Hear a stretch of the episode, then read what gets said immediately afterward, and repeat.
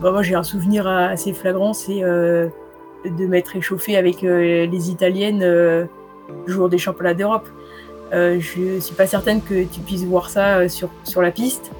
Et en fait, je trouve ça magique, quoi. Je me dis, mais dans 5 minutes, on va prendre le départ. Euh, T'es là, tu te dis, il va falloir que tu termines devant elle et tu t'échauffes avec elle. Salut à toutes et à tous, je suis extrêmement heureux de vous retrouver pour un nouveau numéro du Trail Podcast, le podcast 100% consacré à la pratique et à la communauté du trail running. Et dans cet épisode, j'ai souhaité faire appel à une invitée qui a tout juste 21 ans qui est euh, savoyarde et qui est euh, photographe et community manager freelance et qui évolue dans le milieu du trail running depuis, euh, depuis quelques années déjà. Et elle est également athlète. donc vous entendrez cet, épisode, on aura une vision un peu, un peu diverse et variée de, toute la communauté du trail running élite. Et, et, elle nous parlera évidemment de tout un tas de sujets, de sa formation dans la photographie, de, de, son, de la manière avec laquelle elle a réussi à, à, faire ses, euh, à faire ses preuves au sein du milieu euh, du trail running, euh, de ses relations avec les, athlètes, avec notamment la FFA, la Fédération française d'athlétisme, vous, l'entendrez.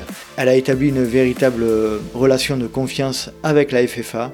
Et puis nous parlerons de ses objectifs sportifs, de l'équipe qu'elle a intégrée du côté d'Annecy en ce qui concerne la performance et, et tout un tas d'autres sujets. Allez, je ne veux pas vous faire patienter plus longtemps et je vous laisse profiter de ma conversation avec Alanis Duc. Salut Alanis, je te remercie énormément de nous rejoindre dans le podcast. Comment vas-tu? Salut à tous, et eh bah, ça, va, ça va très bien. Cette semaine euh, post-UTMB. Euh, la redescente est un peu difficile, mais ça va. Et oui, parce qu'on enregistre quelques jours après la fin du UTMB. Là, tu étais sur la, MCC, il me semble, un petit peu. Là, tu, peux nous faire un retour sur ta course? Ouais, ouais, bah, du coup, j'ai couru sur la MCC. Donc, euh, c'est un format qui, me convient bien, mais bon, que j'ai voilà que j'ai encore besoin d'apprendre hein, sur ce format et ça s'est bon, ça s'est quand même plutôt bien passé. J'ai terminé troisième euh, chez chez les femmes, mais bon, faut quand même souligner l'énorme performance de Candice euh, sur cette course. Donc, euh, les honneurs lui, lui, ouais, reviennent. Mais, bon, malgré tout, troisième sur la MCC, c'est quand même pas rien. Bravo. Ouais, ouais, c'était chouette. C'était une chouette expérience. Et puis, bah, comme je te disais, euh, l'événement UTMB, ça reste quand même quelque chose à part. Donc, c'est toujours chouette en tant que trailer de, de prendre part à une de ces courses. Tu peux rappeler un petit peu le format de la MCC, s'il te plaît? Et ben du coup, c'est euh, bon, alors c'est une course qui part de Martigny puis qui rejoint Chamonix, mmh euh, qui fait 40 km. Bon, il y a eu un petit supplément là cette année euh, à cause d'un ruisseau qui a débordé, donc euh, ah on a fait un petit détour. Ils nous ont rajouté 2 km. Bah, voilà, c'est pur plaisir. Et puis il y a 2000, 2500, je crois, en dénivelé. Et on rappelle, c'est la, la, course qui est réservée aux partenaires et aux, et aux gens du coin. Donc toi, tu es du coin alors? Je suis, un peu local. je suis pas de la Haute-Savoie, mais, mais de la Savoie. Ouais. Je vais pas parler de la rivalité parce que je vais me faire charrier, mais, mais je suis savoyarde, en effet. D'accord.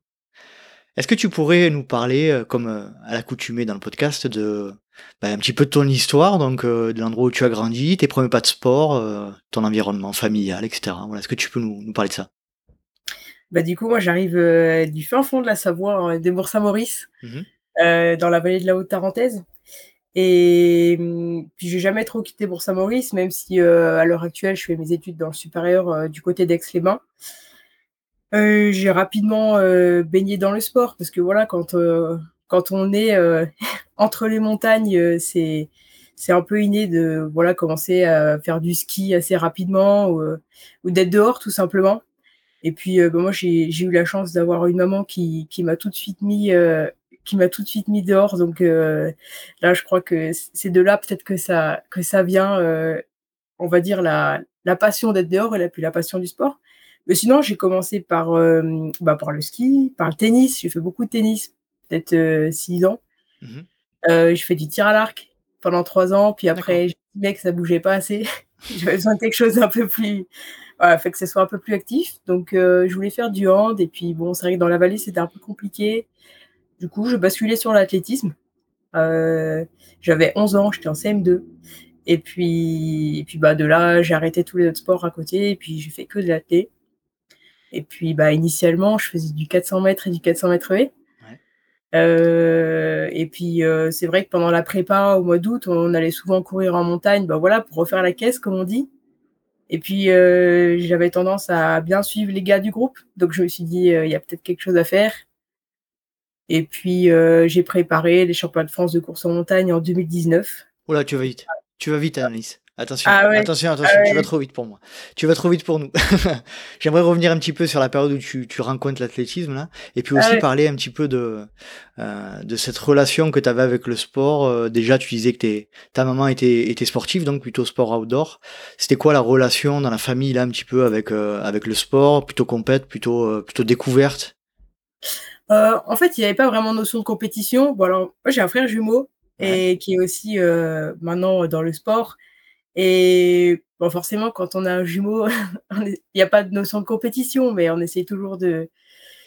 Bah non, c'est toujours tiré vers le haut, donc euh, je pense que ça nous a aidé aussi dans notre pratique du sport. Et puis, euh, notre, maman n'était pas spécialement euh, sportive, mais voilà, elle nous a tout de suite mis dehors, enfin, elle fait découvrir plein de, plein de sports, plein de. Mais pas forcément pour la compétition, en fait, juste pour le principe d'être dehors et et de découvrir un peu euh, la vie en montagne.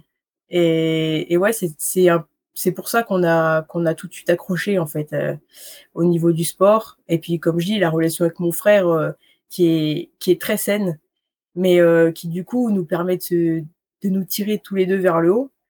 Et ça, c'est une chance, quoi. Franchement, c'est une chance. Et d'ailleurs, si on en est là aujourd'hui, c'est aussi grâce à ça. Lui euh, a suivi le même chemin que toi au niveau de la pratique sportive? Vous avez fait les mêmes, euh, les mêmes activités ou pas du tout? Euh, Au début, oui. Il est aussi passé par le ski, le tennis, tir à l'arc. il a commencé l'athlé un an après moi, parce que pour le coup, ça l'avait pas trop branché. et, et, non, il n'a pas suivi la même, la même direction. Lui, il est parti dans la marche athlétique. Donc, pour le coup, qui est vraiment une discipline de l'athlé pur. Et puis, euh, et puis bah là, ça fait pareil. Hein, depuis du coup lui euh, la sixième qu'il est dans l'athlé et puis il a, il a pas quitté, euh, il a pas quitté ce monde-là. Quand tu parles de relations saines, vous tirez, tu disais, vous, vous tirez vers le haut. Est-ce que tu peux rentrer un peu plus dans le détail? Ça, ça passait par quel quel comportement, quel c'était quoi un petit peu la relation entre deux jumeaux, entre des jumeaux là?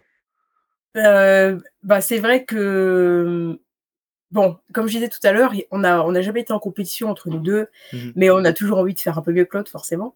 Et, en fait, ça passe par là aussi, parce que finalement, ben, quand l'autre faisait un peu mieux, on était motivé pour faire encore mieux. Justement, on n'était pas dans ce principe de, de jalousie, ou je sais qu'au début, je réussissais mieux que mon frère. Et, et il y a un moment donné où finalement, euh, lui, il a progressé très rapidement, il a intégré l'équipe de France et les rôles se sont inversés. Et à aucun moment, euh, à aucun moment on enterre l'autre. Finalement, on se dit mais c'est trop bien, mon frère il est en équipe de France, euh, c'est possible quoi. Et, donc en fait, on, se motive comme ça en se disant ben, ben, j'ai envie de faire comme lui ou j'ai envie de faire comme elle et, et, et cette relation elle est saine parce que voilà, on sait jamais même quand on se présente aux gens, euh, c'est les jumeaux, quoi. C'est pas plus euh, Mathéo, du coup, qui est mon frère, mais c'est pas plus Mathéo que moi, ou vice versa. Est-ce que ça, à un moment donné, ça a pu. Je, je, me pose la question, ça doit être particulier d'être, d'avoir un jumeau ou une jumelle. Est-ce qu'à un moment donné, c'est pas, comme tu disais, on vous appelle les jumeaux, est-ce que c'est pas parfois dérangeant de ne pas être considéré singulièrement? Euh, moi, ça m'a jamais dérangé dans le sens où, où j'estime que les performances que je fais actuellement, euh, au niveau que j'ai actuellement, euh, bah, il, en, il en est responsable aussi. Mmh Parce que comme je te disais tout à l'heure, on c'est vraiment, euh, on, on, se soutient tout le temps. Euh, ça me rend triste quand il est blessé et ça l'embête aussi quand je suis blessée. Donc euh, finalement, moi je me suis toujours un peu associée à lui. Euh, je trouve pas ça dérangeant. Après, on a nos spécificités, c'est-à-dire que lui, il fait de la marche, moi, je fais du trail. Euh, attention, les personnes, elles, font quand même la différence euh, mmh de ce point de vue-là, mais c'est, mais non, c'est vrai qu'on a toujours été très fusionnel aussi. Notre relation est très fusionnelle et, et c'est peut-être pour ça aussi que ça ne nous dérange pas plus que ça. Est-ce que c'est quelque chose qui vous a été inculqué par vos parents, cette, cette notion de de de pas vous comparer, de voilà, c'est quelque chose qui était toujours mis en valeur par vos parents? Alors, bah, c'est notre maman qui nous a éduqués. et, et oui, elle, elle a toujours fait en sorte pour que on soit toujours sur le même pied d'égalité. elle n'a jamais favorisé l'un plus que l'autre. et ça vient de là, ça vient de l'éducation. Franchement, nous, on n'a rien à, à part lui dire merci.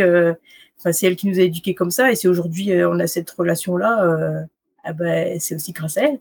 Et puis les valeurs qu'elle nous a, qu'elle nous a transmises, etc. oui, je pense qu'il y a une part d'éducation, une grosse part d'éducation même. J'aimerais que tu nous parles un petit peu de, la suite, la suite à l'athlétisme. Donc, on a compris que euh, que, ça que ça t'a plu hein, aux alentours de 11 ans. Euh, depuis, tu l'as plus arrêté, d'après ce que j'ai compris, de, ce milieu-là, de l'athlétisme, là, t'es, t'as, commencé par les, la pratique un peu plus de vitesse. Euh, est-ce que tu peux nous expliquer un petit peu l'évolution dans ta pratique de l'athlétisme? Bah, alors c'est vrai que moi quand je commence l'athlé, on est dans les toutes petites catégories. Hein. J'étais en deuxième année chez les poussins. Euh, puis après, il y a les, catégories euh, Benjamin minime, c'est dans les catégories dans lesquelles on, touche à tout. On on décide pas à cet âge-là de, partir euh, dans telle ou telle discipline. Et, c'est vrai que je trouvais pas spécialement une discipline qui convenait plus que les autres. D'ailleurs, j'étais même sur les épreuves combinées hein, à un moment donné parce que voilà, j'étais, j'étais assez polyvalente. Et puis euh, dans les catégories un peu supérieures, donc cadet, cadet junior, euh, bah, on commence un peu à choisir. Et puis c'est vrai que euh, en termes de résistance, si on parle vraiment de voilà de capacité physique, etc., on va dire que j'avais point plutôt fort de, résistance. Et bon, bah, c'est sur 400 mètres, c'est ça, hein, c'est de la vitesse, mais c'est aussi de la résistance. Et donc du coup, naturellement, je suis partie sur le tour de piste, comme on dit. Et puis pour pimenter un peu tout ça, j'ai dit allez, on va rajouter 10 haies. Et c'est là qu'on arrive aux 400 mètres haies. Et puis, euh, puis voilà, j'ai fait mes années euh, cadet junior euh, sur ces disciplines. Puis après, bah voilà, comme, comme j'ai expliqué tout à l'heure, euh, c'est dans la prépa, hein, tout simplement, euh, que j'ai découvert la course en montagne, enfin le trail, et du moins le principe, le principe de courir en montagne, même si ça faisait très longtemps que j'étais dans les montagnes et j'avais peut-être pas pris conscience en fait vraiment de ce que c'était. Et puis bah naturellement, je me suis testée sur cette discipline. C'est, ce sont vos entraîneurs qui vous amenaient euh, en montagne pour vous préparer spécifiquement aux 400 mètres Est-ce qu'ils vous expliquaient à l'époque euh, l'intérêt de faire ça et, euh, et ben, en plus le plaisir que vous aviez à, le faire, j'imagine? Bah, En fait, au mois d'août, quand tout le monde reprend, que tu sois lanceur, sauteur, sprinter, demi-fondeur, on, voilà, il y avait tout le temps une période où on était tous ensemble. Et la prépa, elle était générale. Euh, voilà, sur euh, deux ou trois semaines, vraiment pour retrouver la forme, parce qu'on sait très bien que l'été, euh, c'est parfois un peu compliqué de. Enfin, puis même, c'est normal, quoi, de, de, se lâcher un peu. Et donc, on reprenait, voilà, on allait courir en montagne, on faisait des séances de PPG ensemble.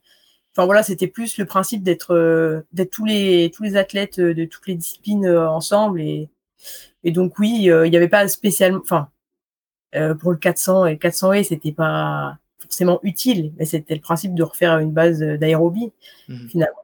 Et puis, bah, quand tu es dans les montagnes, euh, nous, si tu veux, on, du plat, on n'a pas beaucoup pour Saint-Maurice. Donc, euh, bah, une fois que tu as fait le tour, tu te dis, bah, allez, je vais commencer à monter. Quoi.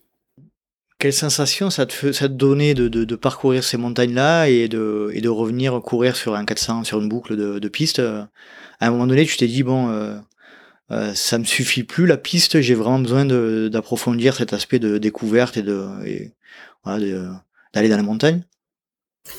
Bah, en fait, c'était à une période où, euh, voilà, moi sur 400 et 400 et euh, j'avais atteint un certain niveau, mais je sentais que que ça coinçait. Par-dessus ça, j'avais une longue blessure au pied de plus d'un an. Et finalement, bah, je reprends à cette période et je me dis que j'ai peut-être besoin de découvrir autre chose. Et justement, euh, bah, ces moments-là où on était en montagne, je trouvais ça hyper cool le principe de partir d'un point A, euh, d'aller faire un tour et puis de revenir à ce même point et de dire ouais c'est cool, on a fait une belle boucle euh, et sans prendre le même chemin une seule fois. Alors c'est vrai que quand tu es sur la piste, euh, oui tu fais un tour de piste, mais en soi ton couloir il reste pareil euh, que ce soit aux 50 premiers mètres ou aux 50 derniers mètres.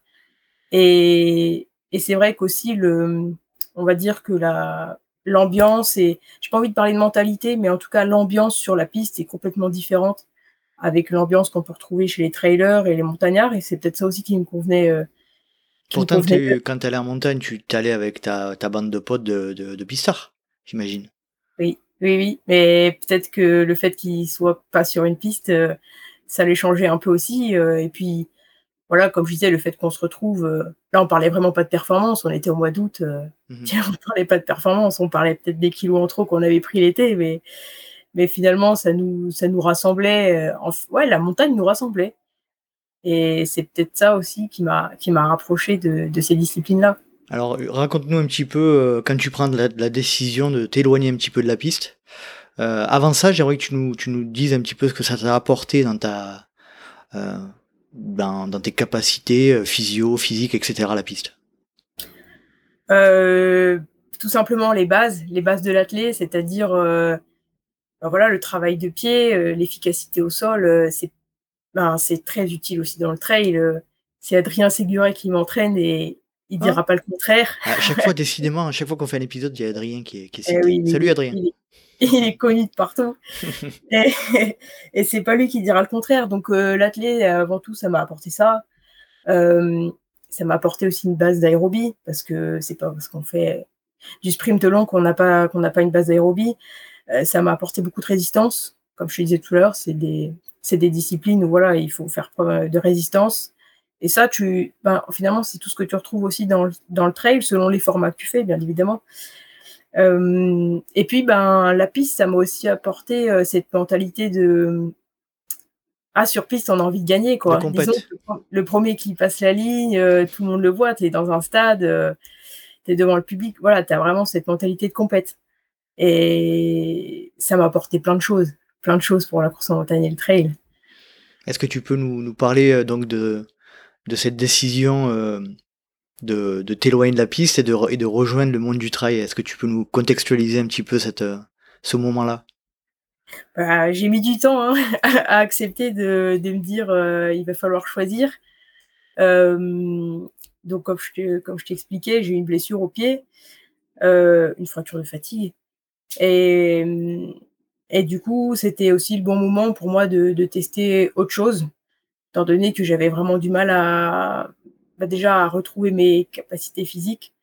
Euh, j'avais besoin peut-être de me libérer aussi euh, de, de, cette échéance, de me dire euh, il faut que je retourne sur la piste et il faut que je recours un 400 mètres. Donc voilà, en reprenant tout simplement du plaisir à aller courir, à aller vadrouiller en montagne. Ça s'est un peu fait naturellement. Et puis bon, bah, le fait que je sois sur Bourg-Saint-Maurice et qu'on ait les montagnes à proximité, bien sûr.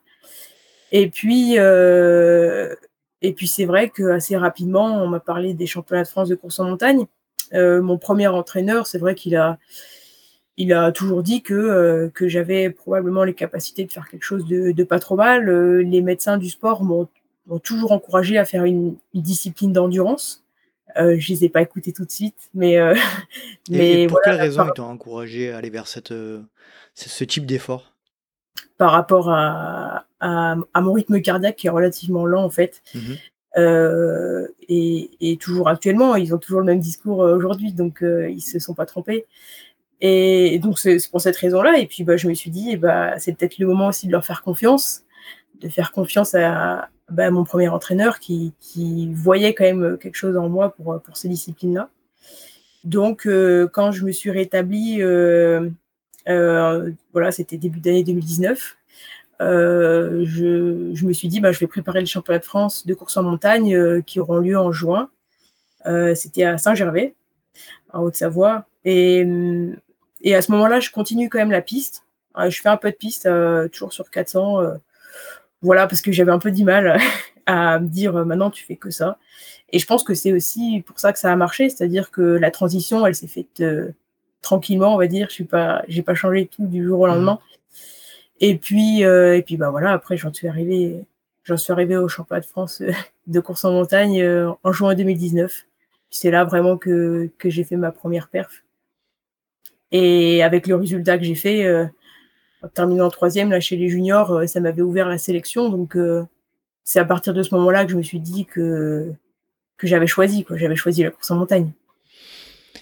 Qu'est-ce que tu constates en arrivant dans le milieu du trail ou de la course en montagne, parce qu'on en a parlé avec Sylvain Cachard, que tu connais, hein, qu'on salue, euh, qui disait quand même qu'il y avait une, certaine différence de mentalité aussi entre les deux mondes, entre la course en montagne et le trail. Toi, en arrivant dans ce milieu-là, course en montagne, trail, tu, constates quelle différence, mis à part le fait que qu'on est moins dans la compète, comme tu le disais, par rapport à la piste, mais quelles autres différences tu constates? Euh, différence entre l'athlète pur et la entre la piste et, tout ce monde-là de montagne. Euh, je, suis totalement d'accord avec euh, avec Sylvain et puis je pense on a déjà dû en parler entre nous, mais c'est vrai que les mentalités sont, sont différentes. Il y a moins cet esprit de compétition, mais c'est pas pour ça qu'on est moins compétiteur. Bah, moi, j'ai un souvenir assez flagrant, c'est de m'être échauffé avec les Italiennes le jour des championnats d'Europe. Euh, je suis pas certaine que tu puisses voir ça euh, sur, sur la piste. Et en fait, je trouve ça magique, quoi. Je me dis, mais dans cinq minutes, on va prendre le départ. Euh, tu es là, tu te dis, il va falloir que tu termines devant elle et tu t'échauffes avec elle. Et je trouve ça incroyable. Enfin, vraiment, c'est moi, c'est ce qui m'a vraiment tout de suite plu. Donc oui, il y a, y a, des mentalités qui sont différentes. Après, euh, peut-être qu'on sera pas tous d'accord entre les, les montagnards et les trailers, mais j'estime quand même que ces deux disciplines font, font vraiment partie intégrante de la Fédération française d'athlètes. Euh, malgré euh, peut-être que le fait qu'on soit un peu laissé à part ou, voilà qu'on sent peut-être pas toute la reconnaissance.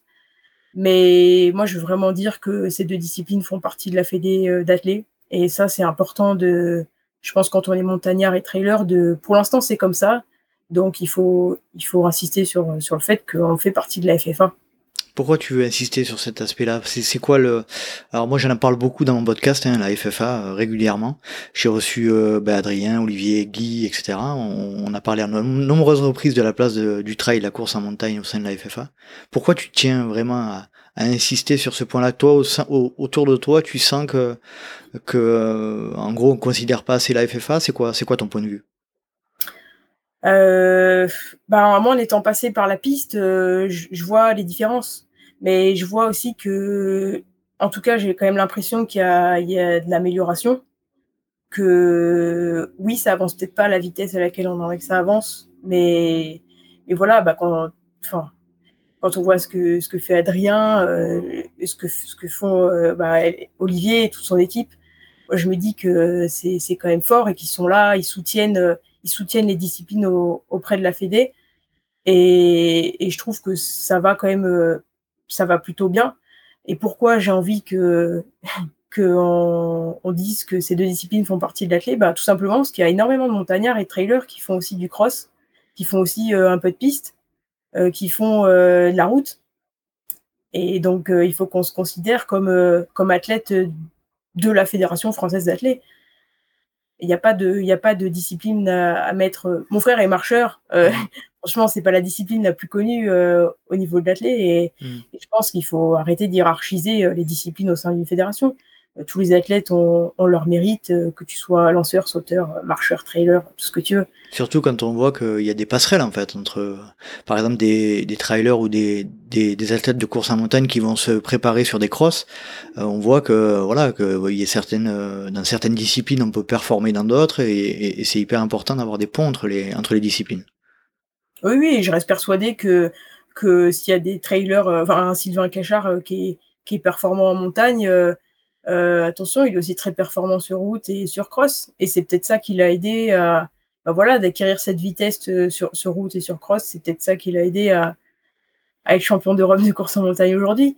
Donc, euh, bien sûr qu'il y a des passerelles. Et, c'est pour ça qu'il n'y a pas de, il a pas d'hierarchie à faire, selon moi, il n'y a pas de hiérarchie à faire au niveau de la fédé d'athlètes. Pour, pour, parler un petit peu et pour compléter ce que tu viens de dire par rapport à cet aspect-là, euh, je tiens à dire et je tiens à saluer euh, euh, Ex-Athlé Provence qui pour la première année euh, a intégré le trail euh, comme euh, discipline entre guillemets à part entière de, bah, de, de, de, son école d'athlète pour les enfants. Donc aujourd'hui, les enfants et les adolescents pourront choisir le trail comme faisant partie intégrante de, des, des disciplines potentielles à, à, à, réaliser. Donc je trouve ça que je trouve que c'est un, un, sacré marqueur de l'évolution dont tu viens de parler. Quoi. Ça, ça bouge c'est une belle initiative et tu as, raison de le souligner. Bien sûr que ça bouge et ça continuera de bouger.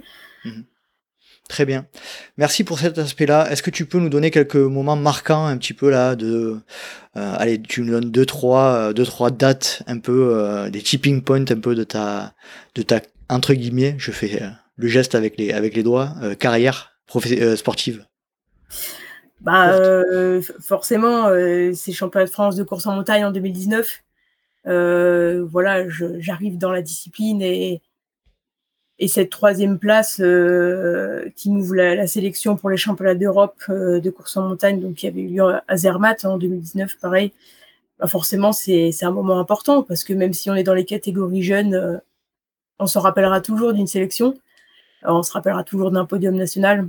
Donc oui, la première date à donner, c'est celle-ci, celle des championnats de France, qui va, ça va de soi, mais avec les championnats d'Europe derrière. Euh, tu étais avec euh, l'équipe Sylvain Cachard, Anaïs Daché, etc. Hein non, c'est ça? Non, j'étais avec Sylvain, mais euh, non, il n'y avait pas Anaïs Daché. Moi, j'étais avec Jade, Jade Rodriguez, Manon Kimier et Laetitia Croissant chez les juniors. Et puis oui, bien sûr, il y avait Sylvain qui lui, qui lui était déjà chez les seniors, mais mmh. Mais qui était un tout jeune senior. Oui, c'était franchement, c'était une belle équipe. Et puis bah, c'était le dernier championnat d'Europe. Euh, avant les avant euh, toute la période Covid. Et finalement, le, dernier qu'il y a eu, c'est là, mmh à El Paso, il n'y a, pas, a pas si longtemps que ça. On va en parler un petit peu juste après, parce qu'il me semble que tu que étais sur place et que tu as que tu as une activité euh, assez importante là-bas. donc voilà, le, premier souvenir, c'est voilà, c'est championnat junior. Et qu'est-ce que tu, tu peux souligner d'autre après ça? Eh ben, le, pense qu'il y a eu un autre gros changement, c'est euh, j'ai changé de club. Moi, j'ai toujours été euh, sur le club d'Aix-les-Bains. Mmh Et puis, ben, j'ai changé de club pour, euh, pour intégrer justement la, structure anti-trail running que ben, peut-être Adrien t'en a parlé, mais voilà que qu'Adrien a mis en place avec d'autres personnes, bien sûr. Et donc, bah là, moi, je change de club j'intègre une structure et c'est là où je me dis que vraiment je vais me consacrer au trail et, et, à la course en montagne entièrement, parce qu'en fait, c'est un centre de formation euh, euh, ben, qui, est aussi, on va dire, euh, aidé par Scott, en fait. c'est un peu le, les petits jeunes de chez Scott, quoi. Mhm. Et, donc là, c'est vraiment une structure qui est spécialisée dans le trail. Donc ça, c'est aussi un gros changement parce que là, je me dis que c'est peut-être pas tout de suite que je retoucherai la piste, je change de club, je change d'entraîneur. Et mine de rien, pour un athlète, changer d'entraîneur, c'est aussi, euh, aussi important parce que bah, c'est faire des choix et puis on ne sait pas si ça va coller. Donc, euh, ouais, ça, c'était aussi important pour moi. J'aimerais que tu nous parles de cet aspect changement d'entraîneur là. Euh. en fait, j'ai, enfin, on le voit hein, dans, dans, les athlètes de haut niveau même voilà, changer d'entraîneur, je pense que c'est quand même quelque chose d'hyper important dans la carrière ou dans la vie d'un d'une ou d'un sportif. Euh, comment tu l'as tu l'as vécu? Comment est-ce que tu peux être un peu euh, nous expliquer un petit peu comment comment ça s'est passé euh, Est-ce que vous avez discuté Ça s'est passé calmement avec part et fracas? Ça se passe toujours calmement avec Adrien, mais mais pour tout dire, c'était c'était dans l'été, hein, parce que voilà, on allait rattaquer la saison en septembre, donc donc ça s'est fait dans l'été. Euh, ben moi, c'est vrai que je suis tombée sur, euh, sur justement le fait, euh, sur, c'était sur les réseaux sociaux. voilà, ils ouvraient ce centre de formation et puis ben, on pouvait envoyer nos candidatures. Moi, ça faisait, ça faisait deux années que j'étais entraînée donc ben, par mon ancien entraîneur que je salue hein, et qui m'a emmené, qui m'a emmené jusqu'en équipe de France. Donc il a quand même, il a grandement participé à ça. Tu peux le citer? et ben coucou Boris. et, donc, euh, bah, en fait, j'ai remarqué qu'on était arrivé à un stade où on n'arrivait plus. En fait, il m'avait apporté tout ce qu'il pouvait m'apporter. Mmh et que voilà, j'avais besoin d'un changement. Mais finalement, on se retrouve là à se dire euh, oui, il faut que je change d'entraîneur. Mais vous avez vu le nombre d'entraîneurs qu'il y a. Et, donc, en fait, en tombant sur ce poste, je me suis dit, bah, allez, je vais envoyer ma candidature et puis on verra bien. Au départ, euh, je pensais même pas être légitime de le faire. Je me suis dit, mais ça va être euh, le niveau enfin voilà j'ai pas le niveau etc et puis puis en fait bah, avec Adrien aussi au téléphone pour discuter un peu de, tout ça quoi de ma candidature et puis du projet Et donc, j'étais en vacances hein, dans le site, je me rappelle très bien. et puis, ça s'est fait assez rapidement. il m'a dit qu'ils voilà, ils acceptaient ma candidature et puis qu'on attaquait au mois de septembre. Et puis, voilà comment ça s'est fait. Mais oui, c'est un changement important parce qu'on n'est pas à l'abri que ça ne fonctionne pas, que ça ne matche pas. Mine de rien, il y, a des, y a des liens, des relations qui se créent avec un entraîneur. Donc, en tout cas, moi, je m'attache beaucoup à ces relations. Donc, je voulais pas changer d'entraîneur juste pour changer d'entraîneur. Fallait qu'aussi ça fonctionne. Et ben oui, j'ai eu de la chance parce que ça fonctionne. C'est est-ce que tu peux nous expliquer un petit peu le cadre de ça Tu appelles ça un centre de formation? C'est quelque chose euh, qui te permet de vivre? Comment, comment ça se passe? C'est juste un accompagnement? Euh, Ben, c'est pas vraiment moi qui l'appelle, hein, c'est plutôt le, projet, mais, mmh. euh, mais effectivement, c'est euh, voilà l'idée, c'était que qu'il y ait une passerelle qui se fasse entre ce centre de formation et le team, euh, le team euh, élite de chez Scott. Mhm. Donc c'est Scott qui soutient la structure. Euh, et du coup, ben, c'est uniquement des jeunes de, des catégories junior et espoir. Et voilà, le but, c'est de, c'est pas de leur faire atteindre le haut niveau tout de suite, mais de s'en rapprocher et essayer de, voilà, avec cette passerelle, de pouvoir intégrer un team euh, mais au-delà de ça, il y a aussi tout l'accompagnement médical. Euh, enfin, en fait, tout ce qui est le sport, tous les à côté du sport, parce que oui, on court, mais il n'y a pas que ça. Euh, il y a tout ce qui va à côté. Donc, non, tu, tu n'en vis pas. Et d'ailleurs, je pense qu'il n'y a pas beaucoup de trailers qui vivent de leur sport, mais comme il y a plein de sportifs qui ne vivent pas de, de leur sport. Il y a plus de sportifs, ils sont plus rares les sportifs qui vivent de leur sport que ceux qui en vivent pas. Hein. Oui, c'est triste. C'est comme ça, c'est triste. Euh, j'aimerais un petit peu euh, bah, que tu nous expliques aussi euh, ce que tu, quels sont tes objectifs dans la, on va dire un futur proche. On parlera du futur un peu plus à long terme à la fin de l'épisode, mais tes objectifs là à moyen, à court terme, c'est quoi? Bah du coup déjà après deux ans là passé au sein du centre de formation, ben moi je vais quitter le centre euh, voilà, parce que pour différentes raisons, mais en tout cas, je ferai plus partie du centre de formation euh, euh, pour la, saison prochaine. Donc, bah, l'objectif, c'est vrai que comme tout trailer, c'est de pouvoir intégrer un nouveau team. ça, c'est sûr que c'est un objectif. C'est pas un objectif de performance, bien sûr. On n'est pas, voilà, on parle pas d'une course ou autre. L'objectif à très très court terme, c'est de soigner un genou un peu capricieux. Mmh Et après, on va dire que voilà, en termes de course, c'est de continuer à progresser sur les formats marathon que j'ai découvert il y a un peu moins d'un an. C'est vrai que j'étais beaucoup sur les formats course en montagne et je me plais aussi très bien sur ces formats marathon. Donc, euh, donc voilà, de continuer à progresser et puis de, de grappiller des places à chaque fois sur, euh, sur chaque course et puis surtout euh, de se confronter aux au meilleurs. C'est vrai que moi j'aime bien parfois me prendre des, un peu des claques et être loin dans le classement et me dire tu as fait une course avec les meilleurs. Et c'est là aussi que tu te rends compte qu'il y a encore du travail euh, et qu'il y, a, y a deux mondes d'écart. Quoi. Mais, mais oui, voilà, c'est ça, c'est de faire des, des, courses avec un niveau relevé. J'ai pas peur de j'ai pas peur d'avoir un résultat moyen. Je préfère être sur les courses relevées. Quoi. On parlera un petit peu plus, si tu veux bien, de, de tout ça. Euh, après, là, j'aimerais euh, parler de, la partie plutôt professionnelle. tu es photographe freelance. Euh, aujourd'hui. Euh, on te voit euh, sur beaucoup d'événements, etc. Est-ce que tu peux déjà dans un premier temps, nous expliquer d'où ça devient cette, passion, cette, envie de faire de l'image?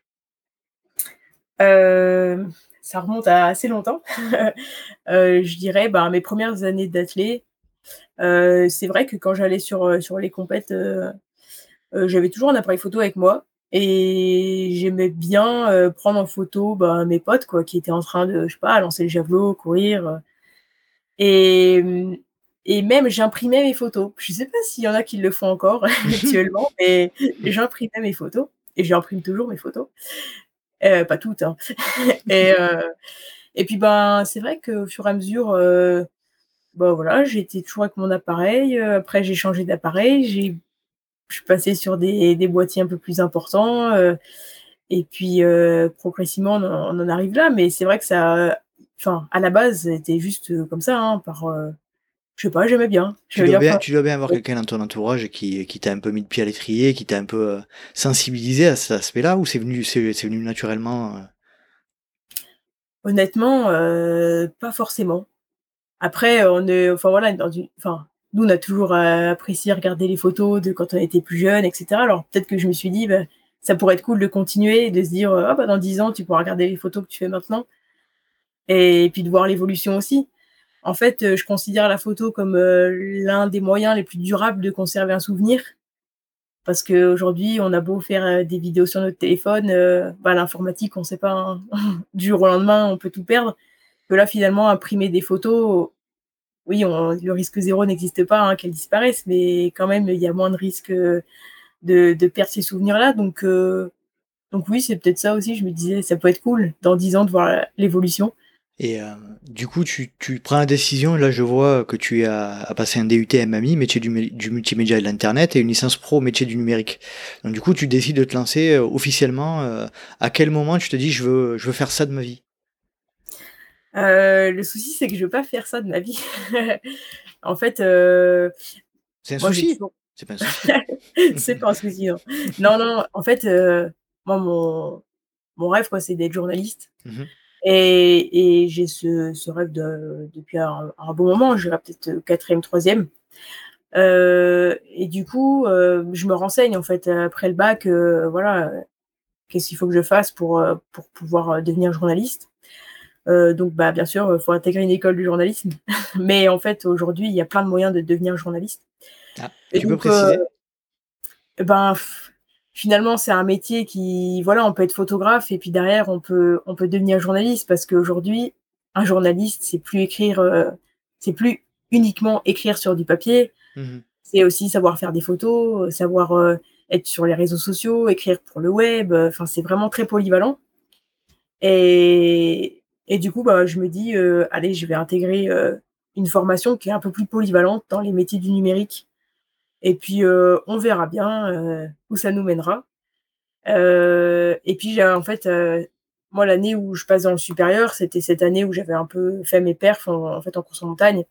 Et du coup, j'avais, j'avais pas envie de lâcher le sport. Donc, il fallait que je trouve un compromis entre être pas trop loin des montagnes, pas trop loin de chez moi, avoir un emploi du temps à peu près correct.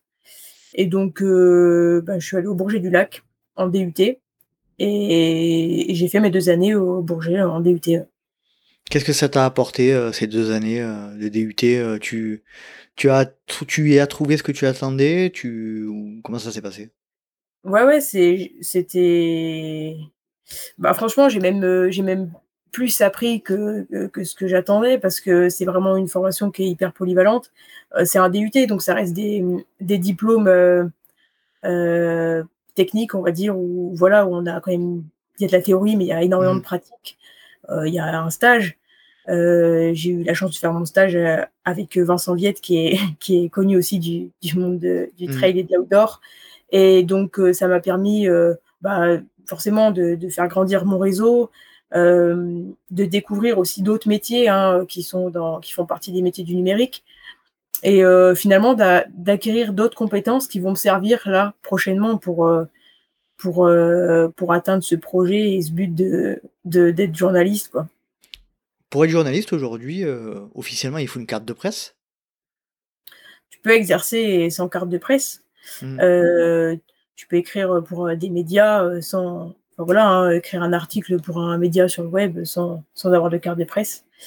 maintenant en France, il y y a 14 écoles qui sont reconnues. Mmh les sélections sont quand même assez, sont voilà, c'est assez dur. c'est sur concours à chaque fois. Euh, moi, j'aimerais être spécialisée dans le sport, dans le journalisme sportif. Et malheureusement, aujourd'hui, il y a très peu de femmes qui sont, euh, qui, qui, sont dans, dans le journalisme sportif. Mais euh, bon, ça m'arrêtera pas. Hein. Tu comptes donc intégrer une école de journalisme alors? Oui, oui. Donc après ce DUT, j'ai fait une licence pro là, donc que mmh j'ai terminée en juin. justement, qui est une licence pro qui est rattachée à l'école de journalisme de Grenoble. Donc j'ai un peu on va dire, mille pieds dedans, euh, au moins un des deux. Et puis, euh, et puis là, je prends une année de césure euh, pour justement préparer ces concours qui auront lieu voilà, en mars. Mmh et, et puis espérer intégrer, moi j'aimerais bien intégrer l'école de journalisme de Lille, qui est la plus voilà la, plus réputée en France pour en tout cas pour le journalisme sportif. D'accord. il y a des écoles de journalisme spécifiques pour des En fait, il y a des diplômes. Elle propose un diplôme qui est spécifique au sport. Après, toutes les écoles proposent des diplômes, on va dire, enfin, c'est général, quoi. Mmh D'accord. Et donc ça, cette formation DUT licence pro, ça te, ça te donne des avantages, ça te donne des compétences complémentaires. J'imagine que quand tu passeras ton, euh, euh, ton concours pour rentrer à l'école de journalisme, euh, tu, tu arriveras avec tout ce que tu as fait jusqu'à présent. Je pense que ça pourra t'aider énormément. Peut-être que j'arriverai pas avec la théorie qu'il faut, mais j'arrive avec, avec beaucoup de projets pro perso et, aujourd'hui, je pense que les écoles, elles ont aussi revu leurs moyens de, recruter. C'est-à-dire que quelqu'un qui a déjà des projets professionnels, quand je vois un Justin Galland euh, qui, qui, voilà, il n'a pas besoin de faire un master pour être, euh, pour être très très bon photographe. Et je pense que c'est toutes ces expériences pro qui lui ont permis de gravir les échelons à chaque fois. Mmh et, là, ça va être un peu pareil. Euh, c'est ça l'avantage de ces diplômes, c'est que aussi on a des, moi j'ai fait en alternance ma, licence pro. Bah, l'alternance c'est un très bon moyen aussi de professionnellement de s'enrichir. Et c'est très bien d'aller à l'école, mais je pense que c'est très bien aussi de voir euh, ce qui se passe vraiment dans la vraie vie. Donc euh, ouais, ça sera peut-être un avantage, mais voilà la théorie, c'est sûr que j'aurai moins de théorie qu'une personne qui est allée en, peut-être en licence de, de lettres ou en infocom quoi si je comprends bien ce que tu dis, euh, après on, va, on va basculer un petit peu de sujet, hein, le sujet professionnel très intéressant, mais euh, si je comprends bien ce que tu dis, euh, tu pourrais aujourd'hui concevoir un projet professionnel à, l'image de ce que fait Justin ou Simon ou d'autres, sans, sans forcément entrer dans une école de journalisme. Toi, pourquoi tu, tu, tu vraiment tu, tu y mets un point d'honneur et quelle vision aujourd'hui tu as du, du journalisme sportif? Bah, je pense que l'école, elle va quand même m'apporter Enfin, voilà, comme je disais, il y a une théorie et des bases qu'il faut avoir, euh, que ce soit sur euh, l'écriture journalistique ou même si tu fais de la radio, euh, enfin, savoir s'exprimer à la radio. Il y a des choses que tu es obligé d'apprendre mmh théoriquement dans une école qui est spécifique. donc, c'est ce, qui, ce que va m'apporter l'école. et puis, ben, forcément, le diplôme. tu peux, bien sûr que tu peux exercer sans, mais je pense qu'aussi c'est un moyen de sécurité. Et puis, en vrai, j'ai encore un peu envie d'être étudiante. donc, euh, donc euh, attention. Lille, hein, ça va te changer quand même. Hein. Pas pour les soirées étudiantes. Hein. Lille, ça va te changer, je pense quand même. Bien sûr, oui. Mais bon, c'est aussi une manière de, de, voir du pays, comme on dit. mais, mais voilà, non, c'est pour ça que, que j'ai envie d'intégrer une école. Et, et, puis la photo, c'est vraiment une, une, passion qui est à côté et qui va se qui va s'accrocher naturellement euh, à, j'espère, mon futur métier de journaliste. Euh, ouais, ouais. Et puis, bah, quelle vision j'ai du journalisme sportif actuel euh, euh, bah, Comme je disais, il y a trop peu de femmes. Il y a trop peu de femmes qui sont journalistes. on entend beaucoup d'histoires aussi sur ce qui peut se passer hein, dans dans l'univers du journalisme. C'est c'est pas forcément un monde très sain, en tout cas pour les femmes. Euh, maintenant, euh, moi, j'ai jamais été euh, du genre à reculer. Et, quand j'ai un projet en tête, j'aime bien aller au bout. Donc, ouais, ça sera peut-être pas si facile que ça, mais en même temps, si c'est trop facile, il y a peut-être pas trop d'intérêt. Pas de saveur, il y a moins de saveur. Exactement. Donc, donc voilà, je pense qu'il y a plein de choses à faire dans le journalisme actuel. Il y a beaucoup de, bah voilà, c'est vrai que c'est beaucoup critiqué aussi. Hein. C'est un métier qui est, qui est beaucoup critiqué. Euh, il y a différentes façons, je pense, d'être journaliste aujourd'hui. Et après, il faut juste choisir la bonne manière et, et puis le faire correctement. Mais ça, après, on verra avec le temps. Toi, ton objectif, ça serait euh, à terme, au niveau professionnel, d'être journaliste dans le milieu du travail particulièrement ou, élargir un petit peu euh, les domaines? Dans le milieu du trail, pas forcément. c'est vrai que bon, moi j'ai la passion pour le sport, hein, donc je suis énormément de sport. Euh, bah, je suis énormément le foot, par exemple. je peux me faire des amis, mais tant pis. Ah, je, suis, euh, Marseillais, donc euh, voilà. On va pas être copains non plus, mais c'est pas grave. la, fin de la discussion a, lieu maintenant. Tu peux continuer. et, donc, ouais, en, vrai, moi, si j'ai vraiment un rêve dans, dans le journalisme, ben, ce serait que mon frère, il aille au jeu et que je puisse commenter sa course. Mmh ça, ça serait vraiment, ça serait vraiment incroyable. Mais non, après, j'ai pas, j'ai encore décidé de rien. Presse écrite, radio, télé, je j'ai encore décidé de rien. J'ai envie de découvrir vraiment. Très bien. Bon, tu souhaite tout le meilleur en tout cas pour cette, cette future formation si, si tu y entres. C'est ce qu'on te souhaite de tout cœur. en ce moment, on a l'impression que tu es à mi-chemin entre l'athlète et le, on va dire, la journaliste ou la photographe euh, un peu qui est un peu sur beaucoup d'événements. Comment tu, enfin, comment tu, tu appréhendes un petit peu cette position aujourd'hui à mi-chemin entre les deux statuts là? Bah, c'est incroyable. Moi, je vis ma, je vis ma meilleure tu es fatigué? Tu es fatigué Pas tant que ça. non, mais c'est sûr que ça peut faire peur. Euh, euh, ça fait peur parce que ça me prend beaucoup de temps. Mais en fait, euh, j'ai vraiment euh, cette passion pour, bah voilà, pour le trail et la course en montagne, en fait, pour, pour le sport. J'adore m'entraîner, j'adore j'adore aller en compète, donc j'ai pas envie de lâcher, j'ai pas envie de lâcher bah, mon côté athlète. Mais en même temps, voilà, j'ai eu la chance de, de pouvoir aller, du coup, en tant que photographe au, championnat d'Europe, là, peut-être en reviendra tout à l'heure, mais, mais je trouve ça trouve ça trop cool en fait de pouvoir mêler euh, ces deux passions sans forcément. Euh, enfin, oui, ça me demande des efforts, mais j'adore et, et je trouve ça vraiment incroyable. J'ai pas trop de mots quand, quand on parle de ça parce que bah, pour moi c'est un peu un rêve quoi. Ah mais c'est toi qui te le crée ce rêve. Bien sûr, bien sûr, mais mais il y a plein de gens qui le rendent possible aussi. Mmh euh, je veux dire, rien que Adrien, qui est mon entraîneur, c'est lui aussi qui me permet de pouvoir faire des courses. Mmh c'est lui qui s'arrache les cheveux à adapter mon plan parce que euh, finalement, ce week-end-là, je serai en shooting photo et je serai pas dispo. Donc, euh, ces personnes-là, elles me le permettent aussi. Donc, euh, je les remercie. cool, cool.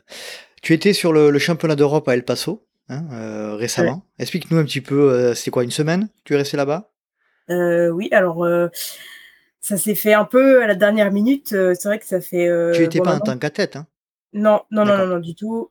Euh, ça fait euh, depuis le début de l'année, je travaille pour la Fédération française d'athlètes, donc euh, pour des, bah, je suis photographe sur des événements, mais aussi sur piste. Hein, je fais beaucoup de photos sur piste.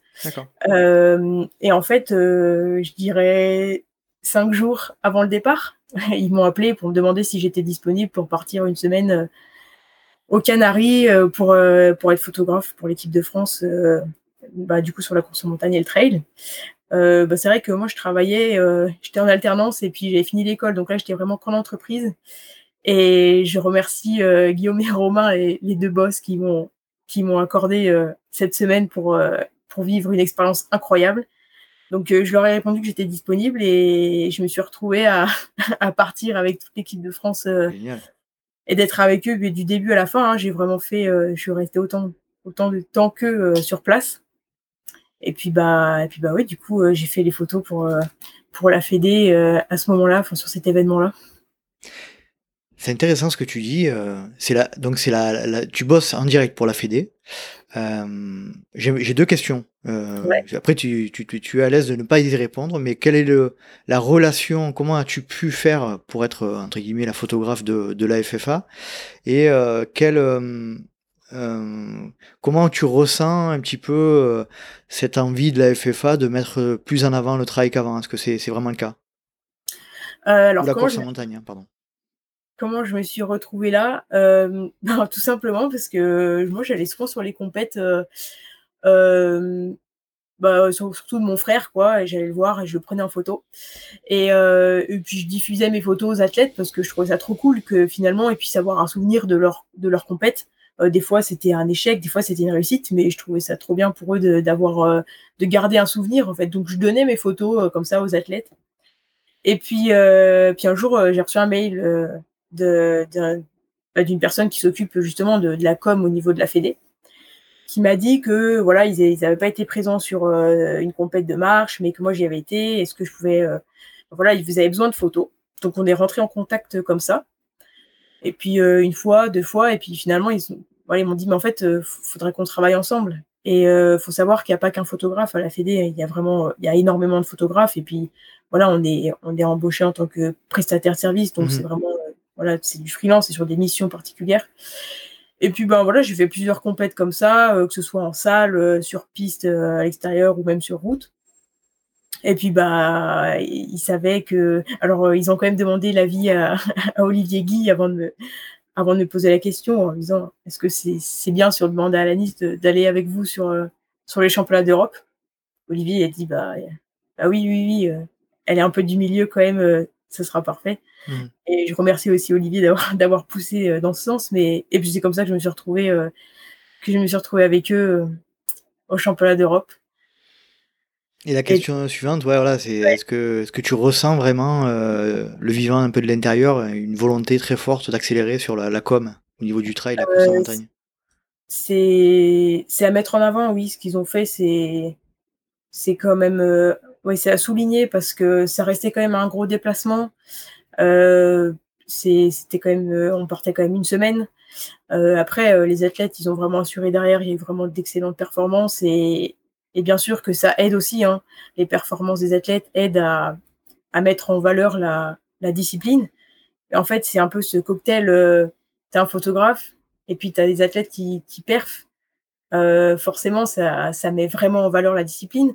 Et, et je pense que de plus en plus, voilà, on a vu aussi un, un, sur les championnats de France de, de course en montagne. Il y avait Rémi sur les championnats de France de trail on sent qu'il y avait vraiment une volonté de, la part de la Fédé de, mettre en avant ces disciplines. Et c'est à souligner, et je pense pas que, ça s'arrête. Enfin, en tout cas, des discussions qu'on a eues, ça s'arrêtera pas. C'est en constante évolution et c'est très bien.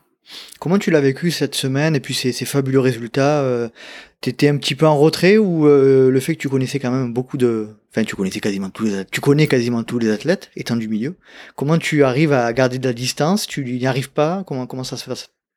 Euh, ça, c'est vrai que pour le coup, c'était quand même une chance de pouvoir connaître une bonne partie des athlètes. Parce que tout de suite, euh, moi j'avais un peu la crainte, c'est d'être un peu à l'écart du groupe. Euh, et en même temps, c'est compliqué quand tu es à l'écart d'un groupe et que tu es photographe parce que justement, tu dois un peu t'intégrer sans, sans rester discret, on va dire. Euh, et finalement, étant donné que je connaissais la plupart des athlètes et puis ceux que je connaissais pas, franchement, m'ont totalement intégré. Euh, ça s'est très très bien passé.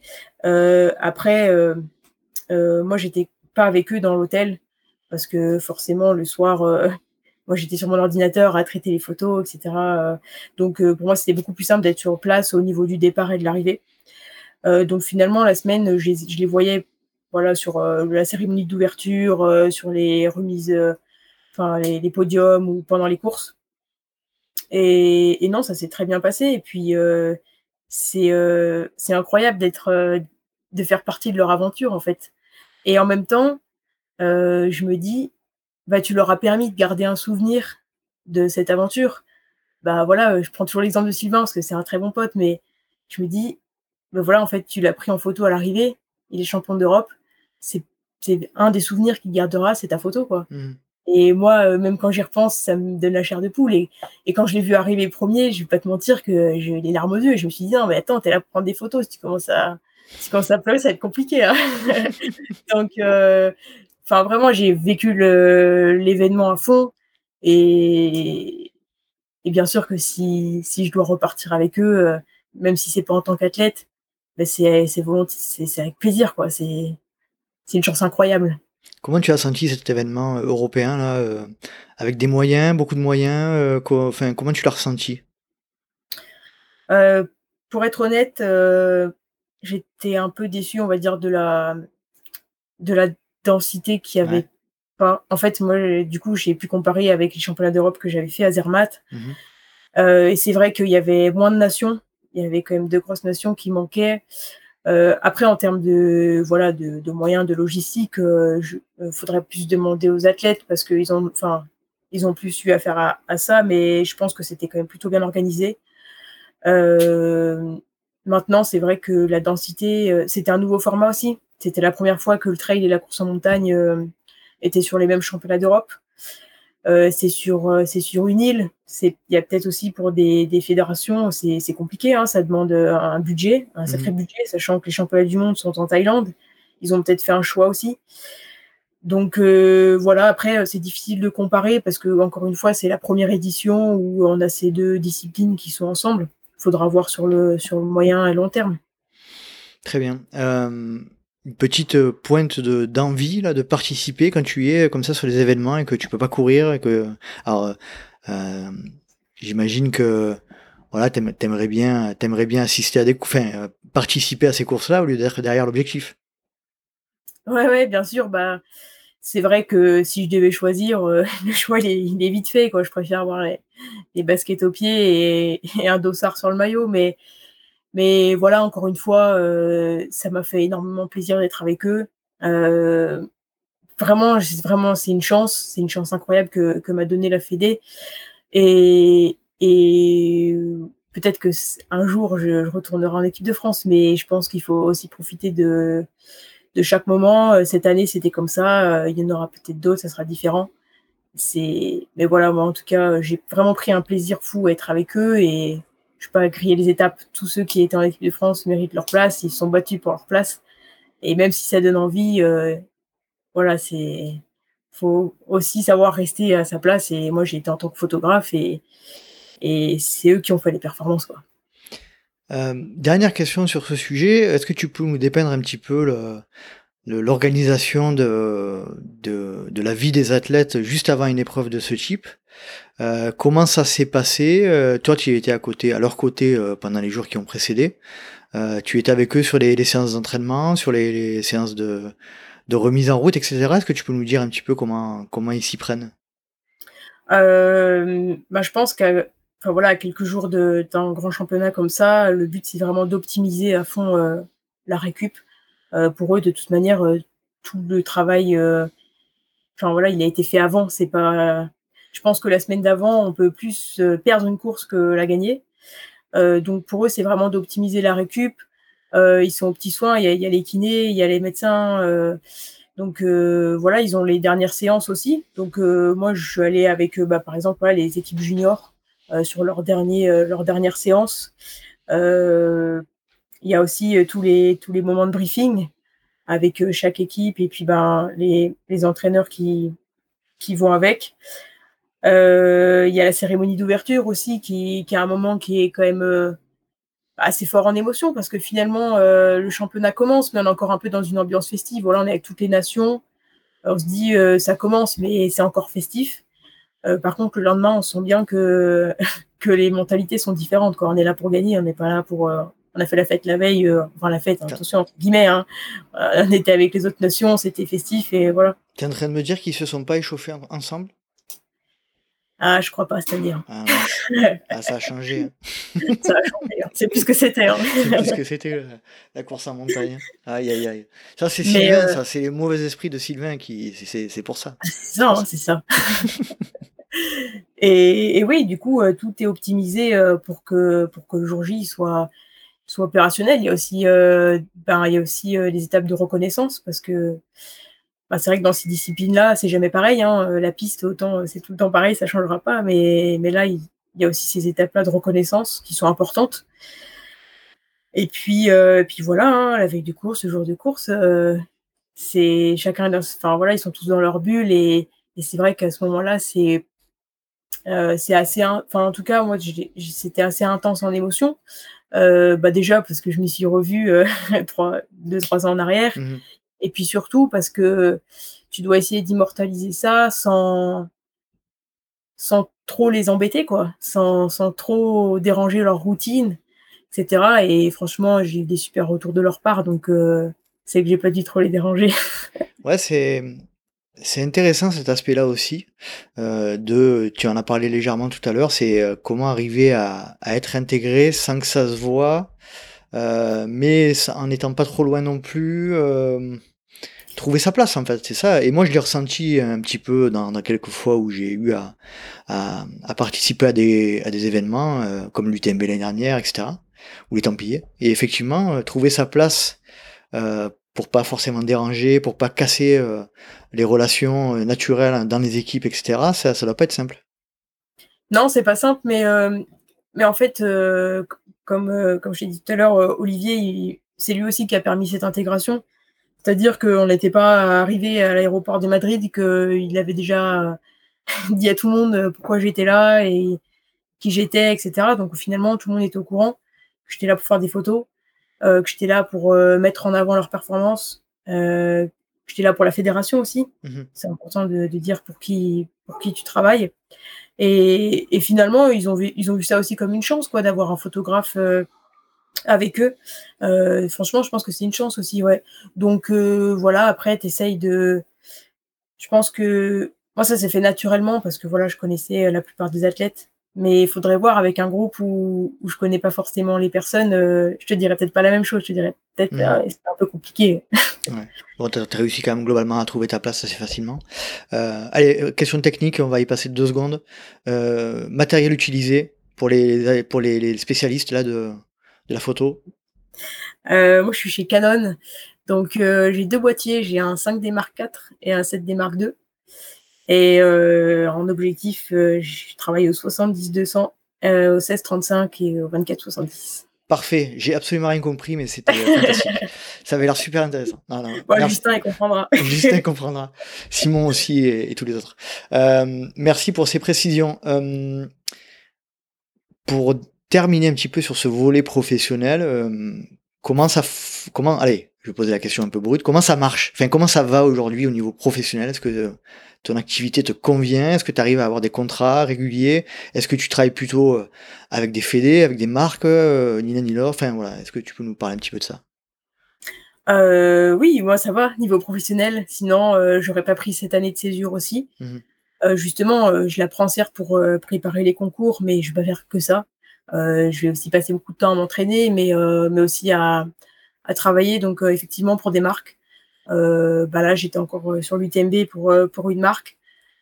je travaille pour la Fédé d'athlètes, du coup, mais il hum, faut savoir que je suis pas que de la photo. Du coup, les diplômes que j'ai passés me permettent de faire aussi d'autres choses. Je fais des sites web pour des, pour des indépendants, j'écris des articles de blog pour des, des marques ou des entreprises.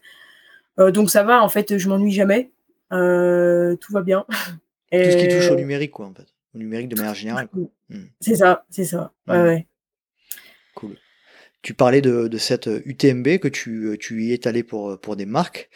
Euh, donc tu, toi, tu, tu vas sur l'UTMB, tu cours la MCC, tu finis troisième, et puis derrière, tu t'enchaînes, j'imagine, une semaine euh, de 4-5 jours là où, euh, où tu fais, j'imagine, le pied de grue la nuit. Enfin, bah, voilà, explique-nous un petit peu cette semaine de l'UTMB, parce qu'on rappelle, on, vient juste de, de, il vient juste de se, se passer là. Ouais, ouais, bah du coup, bah, c'est vrai que moi, je vais directement dimanche euh, sur Martigny pour euh, pouvoir euh, être pas trop loin du départ le lundi. je termine la course, je dois rentrer chez moi parce que le mardi, j'ai un rendez-vous médical justement pour, pour mon genou. Et puis bah, le mercredi, il faut que je sois de retour sur Chamonix. Donc mercredi de retour à Cham et puis après ben, jeudi je commence à travailler sur l'OCC, donc suivi des athlètes hein, sur, sur la course. et puis, bah, sur, euh, sur l'OCC. Ouais. mais pour le. Pour le euh, non, pour une, non, non, pour une marque. Pour une marque, d'accord, pardon. Euh, voilà. Mmh. Et, et, puis bah, après, ben, le soir, forcément, hein, tu tu vas pas te coucher, tu, tu traites les photos, tu mmh. envoies les photos, etc. puis ben, le vendredi, rebelote, UTMB. donc là, suivi, suivi du départ jusqu'à l'arrivée. donc forcément, tu passes la nuit, la nuit dehors entre les contamines, Courmayeur et puis au petit matin Champais. Et puis, euh, puis finalement, même si le samedi soir c'est terminé, euh, moi j'ai envoyé, euh, enfin tu vois, réellement j'ai terminé lundi. Mmh. tout ce que j'avais à traiter et envoyer, c'était terminé lundi. Donc oui, c'est toujours des semaines un peu, un peu fatigantes et je pense qu'il y en a qui ont fait beaucoup plus que moi cette semaine-là. Mmh. Mais, mais voilà, c'est des expériences qui sont, je pense, bah voilà, à 21 ans, j'aurais jamais imaginé euh, pouvoir vivre ce genre d'expérience. Encore une fois, pouvoir, euh, pouvoir mêler mes deux passions, qui sont la course à pied et la photo. Euh, c'est une chance qui est incroyable et, même si aujourd'hui je suis fatiguée et malade parce que j'en ai certainement trop fait, bah, c'est pas grave. Le, jeu en valait la chandelle. Il y a pire dans la vie surtout, donc, donc non, bien sûr, c'était, c'est vraiment une chance. J'ai moi aussi euh, suivi euh, l'UTMB cette année. Euh, j'ai effectué le suivi des, de têtes de course, donc c'était c'est absolument fantastique. Donc voilà, je confirme que c'est c'est vraiment un, événement à part, particulier. comment tu te sens toi dans cette communauté là, c'est un gros événement, hein. c'est c'est limite oppressant, hein, tellement c'est monstrueux. comment tu arrives à faire ta place? Tu le disais, 21 ans. En plus, tu es une femme, donc oulala, c'est c'est encore plus compliqué. C'est encore plus compliqué. blague à part, comment comment tu arrives à faire ta place Étant donné que vous n'êtes pas beaucoup comme femme dans ce milieu-là non plus? je crois que j'y suis toujours un peu allée au culot. Mmh. Euh, en fait, euh, comment je suis rentrée dans cet univers-là euh, J'ai fait beaucoup de photos avec des potes qui sont athlètes, qui sont coureurs en montagne, trailer. Et puis, si tu veux, je vais peut-être pas non plus me faire des amis, mais en tout cas, moi, j'ai jamais, si tu veux, l'aspect, voilà, revenu, argent, tout ça, ça m'a jamais trop intéressé. C'était pas ma priorité. Vraiment, ma priorité, c'était pouvoir euh, faire des photos euh, avec des potes, euh, leur donner des photos, trop cool, ils vont pouvoir communiquer. Bah, c'est trop bien, quoi. Enfin, j'allais pas trop, enfin, j'allais pas plus loin que ça. Et puis, après, voilà, tu progresses aussi en faisant, comme ça. Et puis finalement, bah, bah les athlètes, ils jouent le jeu aussi, c'est-à-dire qu'ils vont envoyer à leurs sponsors, à leurs partenaires les photos. donc du coup, les partenaires reviennent vers toi, donc les marques finalement reviennent vers toi. Euh, voit ton travail, te propose euh, un premier, euh, un premier shooting, un deuxième, un troisième, et, puis en fait, ça marche un peu comme ça. et puis aussi, il y a beaucoup de, voilà, tu parlais peut-être pas de concurrence, mais il y a beaucoup de personnes qui, qui vont employer ce terme-là. J'aime pas employer ce terme-là parce que on est certes beaucoup de photographes hein, dans l'outdoor, euh, mais franchement, les concurrents entre guillemets, euh, personnellement, il m'aide à faire mieux. Parce que si c'est un concurrent, ça veut dire que potentiellement, il fait mieux que toi. Euh, et s'il fait mieux que toi, ça te donne envie de faire quoi? De faire encore mieux que lui. Mmh. Finalement, ton concurrent, il t'aide. Donc, pour moi, quelqu'un qui t'aide, c'est pas un concurrent. C'est un très bon pote. Et c'est l'exemple que j'ai avec Justin. Justin, c'est un très bon pote. on fait la même activité, mais attention, les photographes, chaque photographe a sa vision de la photo. Et Justin, il m'aide, on se donne voilà, moi, si je suis pas disponible pour une marque, euh, ben, ça m'est déjà arrivé de donner son contact, et comme lui, ça lui est déjà arrivé de donner mon contact. Et finalement, ça se fait comme ça aussi. Je pense que au culot, et puis euh, voilà, faut savoir aussi euh, accepter qu'on est beaucoup à faire ça, mais qu'on peut s'entraider. Il n'y a pas de concurrence. en tout cas, moi, je le vois comme ça. Il n'y a pas de concurrence. Je suis absolument d'accord avec ce que tu viens de dire. La bienveillance, ça fait partie de, des qualités qu'on devrait tous avoir, tous et tout avoir, parce que euh, même si parfois ça donne la sensation d'être un peu gentil, euh, souvent, souvent, euh, quand on quand on est bienveillant avec les gens, on, on, le reçoit en retour et ça, je pense que c'est ce que tu constates et aussi ce que j'entends, c'est que voilà, c'est le culot qui te caractérise aussi, quoi. C'est que t'as pas peur. Non, non, j'ai j'ai pas peur parce que bah qui ne tente rien à rien. Donc ça marche, ça marche pas. Après, je pense qu'il faut aussi faire des erreurs. Hein, euh, sinon, si tout est trop facile, euh, ben, j'aurais peut-être pas la même passion. Donc, euh, donc voilà. Après, j'ai encore plein de choses à apprendre hein, au niveau de la photo. Mmh. mais j'ai aussi envie de prendre le temps. Il y a des étapes, comme partout. même voilà, au niveau du, sport en compétition, il y a des étapes. Donc voilà, c'est avec le temps, on, on, verra où ça me mène. Mais en tout cas, moi, je préfère profiter là de, tout ce qui m'arrive maintenant. Euh, ça marche, tant mieux. Peut-être qu'un jour ça marchera plus. Donc euh, je préfère euh, profiter de là tout ce qui m'arrive et même si pour certains ça peut paraître beaucoup, moi je prends énormément de plaisir à faire ça, donc je ressens pas cette charge comme. Oui, pour moi c'est pas une charge quoi. Mmh.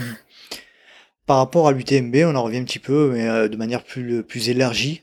Euh, tu es passé de, des championnats d'Europe euh, fédéraux, hein, qui sont quand même des, événements qui sont quand même plus intimistes, plus, pour des euh, pour des publics plus avertis, on va dire, si je me trompe pas. Euh, il y a beaucoup moins de monde et était passé euh, quelques semaines après à un UTMB qui, qui, qui est juste presque l'opposé. toi, comment tu arrives à naviguer dans ces deux mondes si différents et, et aussi deuxième question, c'est comment tu vois un petit peu l'évolution de cette communauté et la professionnalisation par certains aspects du trail et de l'ultra. bah, comme tu l'as dit, c'est deux mondes complètement différents. Euh, voilà, les fédérations, c'est bah, des athlètes qui sont là pour la compétition finalement. Hein. donc euh, c'est complètement différent. Euh, des événements comme l'UTMB, j'ai envie de dire, tout le monde a un peu sa chance. Euh, bien, pas bien, c'est bon, c'est pas trop un débat que j'ai envie d'ouvrir, mais, et voilà, en tout cas, tout le monde a sa chance. ouais. Après, je trouve qu'il n'y a pas à comparer. Mmh c'est voilà, encore une fois, ils ont des objectifs différents. chaque voilà, la fédération a ses objectifs, les événements comme l'UTMB ont leurs objectifs aussi. je trouve dommage de faire une comparaison. De toute manière, c'est différent. Donc, autant avoir deux choses différentes que, que deux choses similaires et puis se faire voilà, se faire la bagarre pour récupérer tel ou tel public. Moi, ce que je, suis absolument d'accord avec ce que tu viens de dire, c'est, c'est un peu ma ligne de conduite aussi, ma façon de penser, c'est-à-dire que plutôt que de se battre pour savoir qui a raison, qui a tort, qui euh, qui est bien, qui est méchant, euh, etc. On devrait plutôt avoir tendance à se dire, euh, on a énormément de chance d'être dans un sport qui, qui permet juste à peu près de, de tout faire, quoi. des, des événements, des, on va dire, sans un peu péjorativement, mais des courses à la saucisse avec 100 euh, participants, voire moins, des énormes événements euh, ben, euh, qui, qui aussi, de mon point de vue, mettent en avant la discipline, et puis, qu'on le veuille ou non, c'est aussi l'évolution de notre sport. Donc moi je suis assez je suis assez en phase avec ce que tu dis, c'est-à-dire il n'y a pas à comparer et il y a justement à prendre conscience de, de la diversité de notre sport et il faut justement qu'on le préserve ça. Qu'est-ce que tu en penses? Oui, je pense que c'est une chance, puis c'est même une opportunité. Euh, c'est une opportunité pour tout le monde de, de pouvoir euh, faire évoluer, euh, ben voilà, l'UTMB de faire évoluer son, événement et puis la Fédé de, faire évoluer le, trail et la course en montagne au sein de, de. Donc oui, je suis relativement d'accord avec toi. Il n'y a pas besoin de, se taper dessus. Quoi. Il y a suffisamment d'espace, je pense, et puis il y a suffisamment de, public, hein, parce que quand on voit le développement du trail euh, là ces dernières années. Et je pense que ça a été accéléré aussi avec le confinement. Euh, le nombre de personnes qui se mettent au trail, bah, c'est impressionnant et je trouve ça vraiment top quoi, de se dire euh, ben, c'est trop cool quoi. Les gens ils sont ils sont à fond dans cette discipline et même si c'est pas pour la compète, parce qu'il y en a c'est pas pour la compète, c'est pour le plaisir d'être en montagne. Ben, chacun ses objectifs et par contre c'est top de voir qu'il y a énormément de personnes qui se mettent au trail.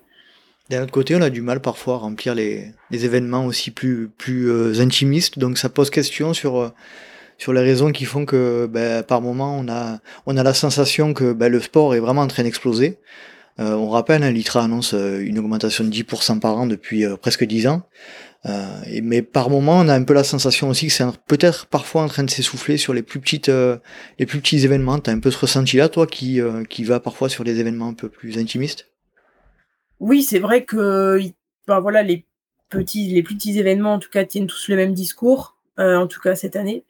Euh, maintenant, est-ce qu'il y a aussi, c'est une triste réalité, mais le pouvoir d'achat diminue. Mmh est-ce que c'est aussi une des conséquences Je ne sais pas, hein, encore une fois, j'ai pas la réponse, mais peut-être qu'il y a aussi un contexte extérieur qui fait que malheureusement, les gens vont, vont choisir. Ben, c'est vrai que tu as la chance de pouvoir faire un UTMB, c'est un certain coût. Euh, ça rentre pas dans ton budget de pouvoir faire l'UTMB plus des petites courses. Ben, ben les gens peut-être vont préférer faire un UTMB mmh et du coup délaisser les petites courses. Euh, je ne peux pas l'expliquer. Hein. Je pense qu'il y a des études qui doivent monter, montrer certaines choses et ça doit être certainement qu'on peut l'expliquer. Hein, mais moi, j'ai pas les informations pour. Mmh et c'est dommage, oui, c'est vrai que euh, moi j'aime bien euh, des fois être sur les petites courses euh, locales, bah, déjà pour soutenir, bah, les soutenir quoi. C'est vrai que quand on vient à nous des vallées, il y a plein de trails dans les stations. moi je trouve ça cool de dire allez, je vais courir dans telle ou telle station déjà pour les soutenir et puis parce que on arrive avec un autre on arrive avec une autre mentalité quoi c'est différent c'est des, des événements qui sont beaucoup moins gros et puis les mentalités sont différentes aussi je suis absolument en phase. Moi, je, je suis beaucoup sur les courses, bon, en sud-est, hein, t'imagines bien.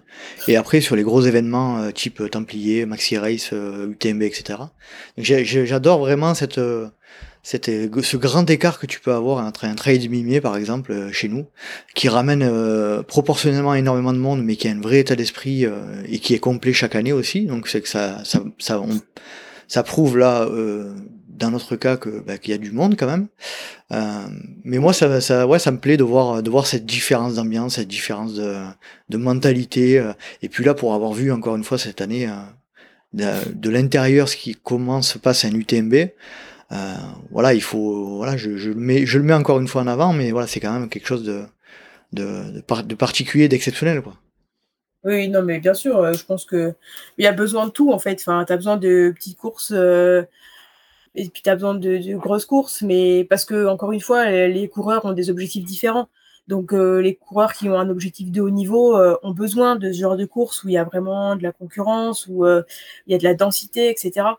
Mais euh, il faut aussi euh, des courses et des événements pour euh, les coureurs qui veulent simplement euh, découvrir les montagnes près de chez eux et puis pratiquer le trail. euh, on va dire, euh, enfin voilà, en, en loisir. Comment tu vois ta pratique euh, à plus long terme?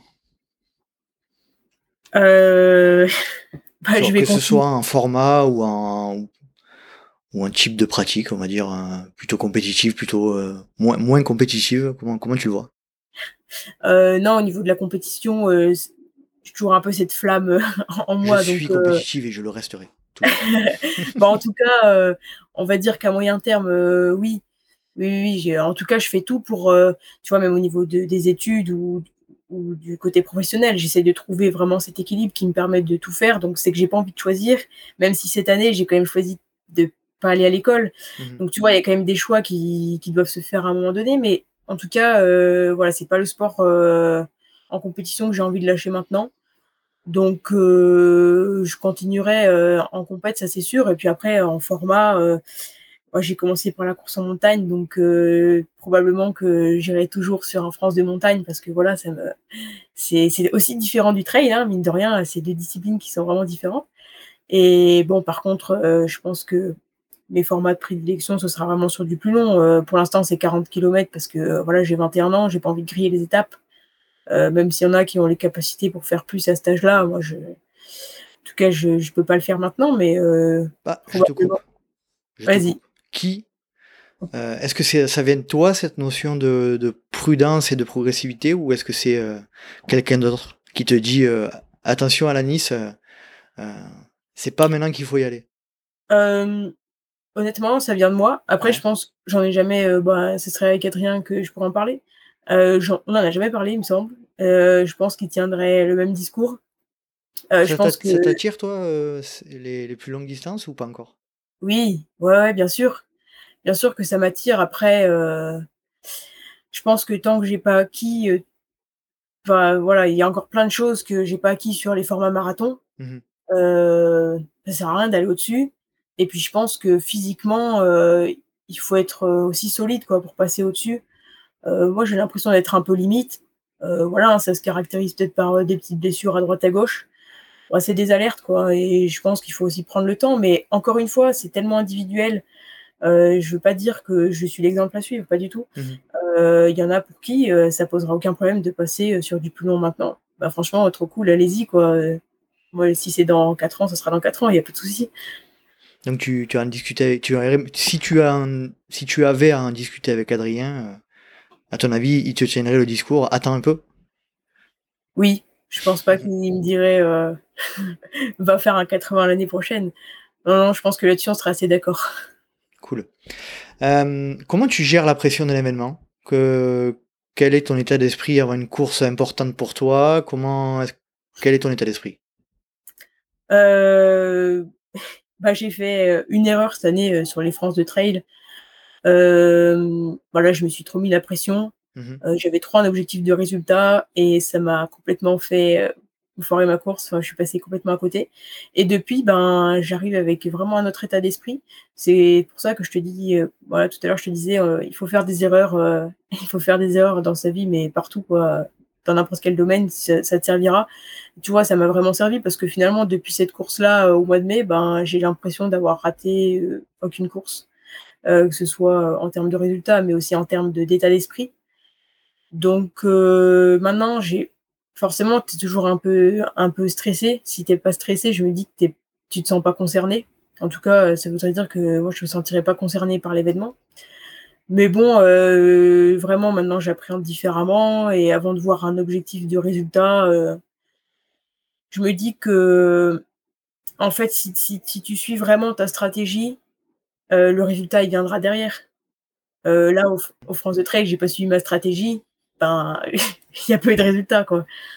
Mais comment tu as comment tu as quel a été le le le shift de au niveau de ta ta mentalité qui a fait que tu te dises. Euh, parce que là, là, tu dis ça de manière assez simple. Ouais, je me suis mis trop mis la pression sur celle d'après. Euh, j'ai pris moins, moins au sérieux. mais j'imagine que ça, euh, c'est quand même une manière assez réductrice de le dire. Mais est-ce que tu as des conseils pour passer d'un état d'esprit plus, qui te met plus la pression à un autre qui est plus détaché Comment t'as fait? Bah, assez simplement revenir à, la base et de pourquoi je cours à la base. Moi, je me suis réellement posé cette question, mais pourquoi tu cours? Pourquoi tu cours en montagne? Pourquoi tu fais du trail? Et enfin, la réponse, pour moi, elle est assez simple. Euh, je cours parce que moi, j'ai cette passion. Euh, pour moi, c'est du plaisir quand je vais courir en montagne. Euh, quand je fais, même quand je fais mes entraînements, oui, c'est dur, mais c'est pas tout le temps dur. Je veux dire, il y a des sorties qui sont, qui sont cool, etc. Donc en fait, je me suis dit, donc euh, tu prends du plaisir sur tes entraînements, etc. Même quand c'est dur. Et en fait, le jour de la compétition, t'as même plus ce plaisir-là, alors que ça devrait être l'apothéose, quoi. Mmh et c'est là que je me suis dit qu'il y avait un petit problème, que j'arrivais en compète et, finalement, ben, tout ce que je faisais très bien en entraînement, je le faisais plus en compétition. Et et c'est comme ça que voilà la course d'après, euh, championnat de France de course en montagne, euh, euh, finalement, euh, je m'étais fixé aucun objectif de résultat et, et je fais un podium sur chez les espoirs alors que, enfin voilà quoi, pour moi c'était pas, j'y allais pas pour ça, tu vois. Mmh finalement, j'ai une bonne surprise. Donc c'est un peu comme ça que, ouais, si le conseil que j'ai à donner, c'est de se rappeler, se rappeler pourquoi on fait ça, tout simplement, et puis trouver Ouais, trouver la, raison qui nous pousse à, courir en montagne et à faire des compètes. Trouver ces motivations intrinsèques, je le répète encore une fois. Les motivations qui viennent de notre, euh, de notre, de notre euh, plus profond intérieur. Je pense que c'est la, c'est la clé. Euh, si tu avais une qualité à améliorer chez toi, là, aujourd'hui, ça serait quoi? Ah, c'est une question piège, ça. Eh ben oui. une qualité à améliorer. Euh,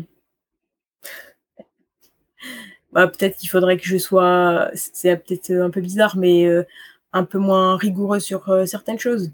Je pense que ma vie est tellement millimétrée avec tout ce que je peux faire que des fois, quand il y a quelque chose qui qui rentre pas dans ce que dans le délai que j'avais prévu ou autre, ça, ça peut vite me mettre dans des états un peu bah, incroyable alors que ça ne sert à rien. Mmh et du coup, oui, c'est ça. C'est un... Des fois, peut-être que je, manque un peu de souplesse sur, euh, sur certaines choses. Tu as, besoin de maîtriser As besoin de maîtriser euh... Tu as, un besoin de maîtrise globale euh, de ta vie, de tes performances, de tout, quoi Maîtriser ce que je fais, en fait. Enfin, vraiment mmh. avoir une organisation carrée. Euh, et, c'est là, pour le coup, ben, des fois, ça, ça, peut pas fonctionner parce que tu, tu dépends d'autres personnes ou d'autres d'autres choses. Donc, euh, il y a des fois où tu peux pas avoir la maîtrise à 100%, et c'est là qu'il faut que j'apprenne à, à, me dire, euh, oui, mais c'est pas possible, tu n'auras pas la maîtrise de tout, donc euh, ce que tu peux maîtriser, ben, tu l'organises, etc. Et le reste, il bah, faudra faire avec, hein, il faudra, faudra s'adapter. Quand tu... Là, je, je, je fais le, le, le, petit bond, là, le petit saut de côté. Quand tu n'arrives pas à faire une séance, pour des raisons organisationnelles ou autres, tu penses à quoi en premier? Tu dis merde, je, euh, ça m'embête de ne pas l'avoir faite euh, pour moi ou, plutôt pour mon entraîneur? Euh, Non, après, bon, pour Adrien, non, c'est pas que ça m'embête pas pour lui parce que voilà, il fait les plans, etc. Donc il prend du temps à le faire et bien sûr, c'est toujours embêtant quand il peut pas faire une séance alors que lui, il passe des heures à, élaborer quelque chose de, très précis, etc. Mais non, quand je fais pas une séance, bon, ça arrive pas souvent que je ne fasse pas les séances après qu'on les bouge, ça, arrive un peu souvent, mais, en tout cas, de pas faire de séance, euh, bah, je me dis que j'avais une bonne raison de pas la faire euh, et que de toute manière, je pouvais pas faire autrement. Et c'est pour ça que ça arrive pas souvent parce que j'essaie toujours de, s'il faut se lever à 5 heures, euh, bah, je me lève à 5 heures, il n'y a pas de souci. donc ça arrive pas souvent. C'est que j'avais une bonne raison de pas la faire. Quelle est ta force par rapport aux autres? Une qualité à, retenir? Une femme. non, mais par, rapport à toutes les autres femmes. je pense que ouais, comme je te disais tout à l'heure, moi quand j'ai quelque chose en tête, j'y vais quoi. J'ai, je lâche rarement. Et ouais, ouais là-dessus, tu peux, par contre, tu pourras mettre tous les obstacles que tu veux sur ma route. Ben c'est pas grave. S'il me faudra 10 ans de plus pour y parvenir, bah tant pis, je prendrai les 10 ans. Mais mais généralement, je vais au bout des choses et je fais tout ce que j'entreprends. je veux aller au bout quoi. Détermination, c'est ça? Ouais, ouais, ouais. cool. on arrive gentiment à la fin de, notre entretien. Euh, qui tu souhaiterais euh, me conseiller pour euh, comme invité dans le podcast? Qui tu aimerais entendre dans le LTP Qui j'aimerais entendre? Ah, tu m'avais pas préparé à ça. Ben non. Qui j'aimerais entendre pas, forcément connu, bon, bien sûr, en rapport avec le milieu du trail. Si possible, une femme. Voilà, parce que, ah, une femme.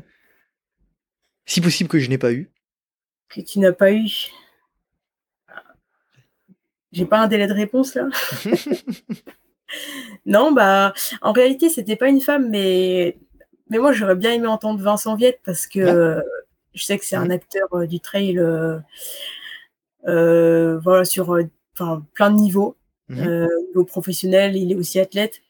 Et je pense que tu pourras discuter avec lui de la vision du trail qu'il a euh, pendant peut-être des heures. Très bien. Mais euh, c'est vrai que ça pourrait être intéressant. Je note immédiatement. Euh, Alanis, est-ce que tu as. Ah oui, j'ai une question à te poser. Euh, Alanis, ça vient de Alanis Morissette ou pas du tout? Pas du tout. Ah mince. J'adore Alanis Morissette. C'était une question bête, c'est pas grave. Est-ce que tu voudrais aborder un dernier sujet euh, avant qu'on se quitte?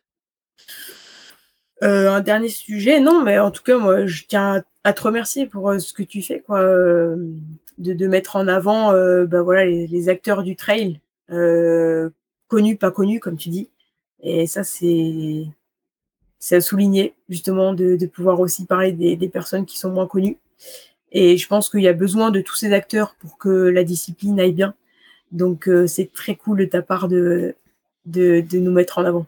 Eh ben, je te remercie, c'est avec un grand plaisir en tout cas que je que, que j'ai que j'ai euh, j'ai pu m'entretenir avec toi, c'était vraiment très sympa. Euh, on va passer aux questions rapides. Alors c'est le, principe est simple, des réponses courtes et pas d'arguments. Tu es prête? C'est parti. Ton plat favori après la course là, après après l'OCC là, t'as mangé quoi? J'ai mangé un burger. Oui. Voilà, one point pour Annalise pour la Nice. Magnifique. Boisson favorite après la course? Rosanna. Rosanna, d'accord. Ouais, c'est le petit Ouais, ouais. ouais. Euh, tu préfères une chaussure trouée ou un bâton cassé? Euh, Un bâton cassé. Tu, as utilisé les bâtons sur l'OCC non. non? Sur la MCC, non. Ah, sur la MCC, pardon. Je me suis trompé. Tu, tu es plutôt grosse rafale de vent ou grosse averse de pluie Grosse averse de pluie. Euh, une grosse crise de, de, de crampes ou des problèmes gastriques Les crampes. Tu es plutôt Racine ou Verglas Racine. Tu es plutôt Kylian ou François François. Tu préfères courir de nuit ou de jour De jour. Quand tu cours, tu es plutôt podcast, musique ou bruit de la nature Bruit de la nature. Oh mince. Désolé. je, suis déçu. Moins un. Dernière question. Euh, tu préfères faire la couve d'un grand magazine en tant que photographe ou en tant qu'athlète En tant qu'athlète. Cool. Bon. Eh bien écoute, c'était parfait à À la Nice, pardon, j'ai un peu du mal, désolé. Euh, c'était cool, on a, on a balayé pas mal de sujets, puis c'était, tu nous as, tu nous as bien partagé ton expérience. Donc c'était très sympa à toi. Et eh bah je te remercie et puis euh, euh, je te souhaite bah, plein de courage pour les prochains, les prochains podcasts et les prochains enregistrements. Super. Est-ce qu'on peut poursuivre juste 5 minutes pour les, soutiens Patreon, un petit peu la discussion, juste voilà, histoire de leur donner un petit peu de contenu supplémentaire? Allez go. Super. Allez, salut Anis, merci. Ciao, ciao. Ciao. Et voilà, cet épisode est à présent terminé. J'espère que vous avez apprécié la compagnie d'Alanis Duc et je la remercie du temps qu'elle nous a accordé. Si vous souhaitez rejoindre le LTP sur les réseaux sociaux, rien de plus simple, rendez-vous sur Facebook ou Instagram à Let's Try Podcast.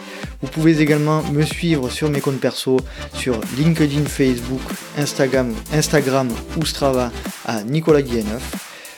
J'espère vous retrouver pour un prochain numéro du Let's Try Podcast et d'ici là n'oubliez pas, si vous pensez que c'est impossible, faites-le pour vous prouver que vous aviez tort. Salut salut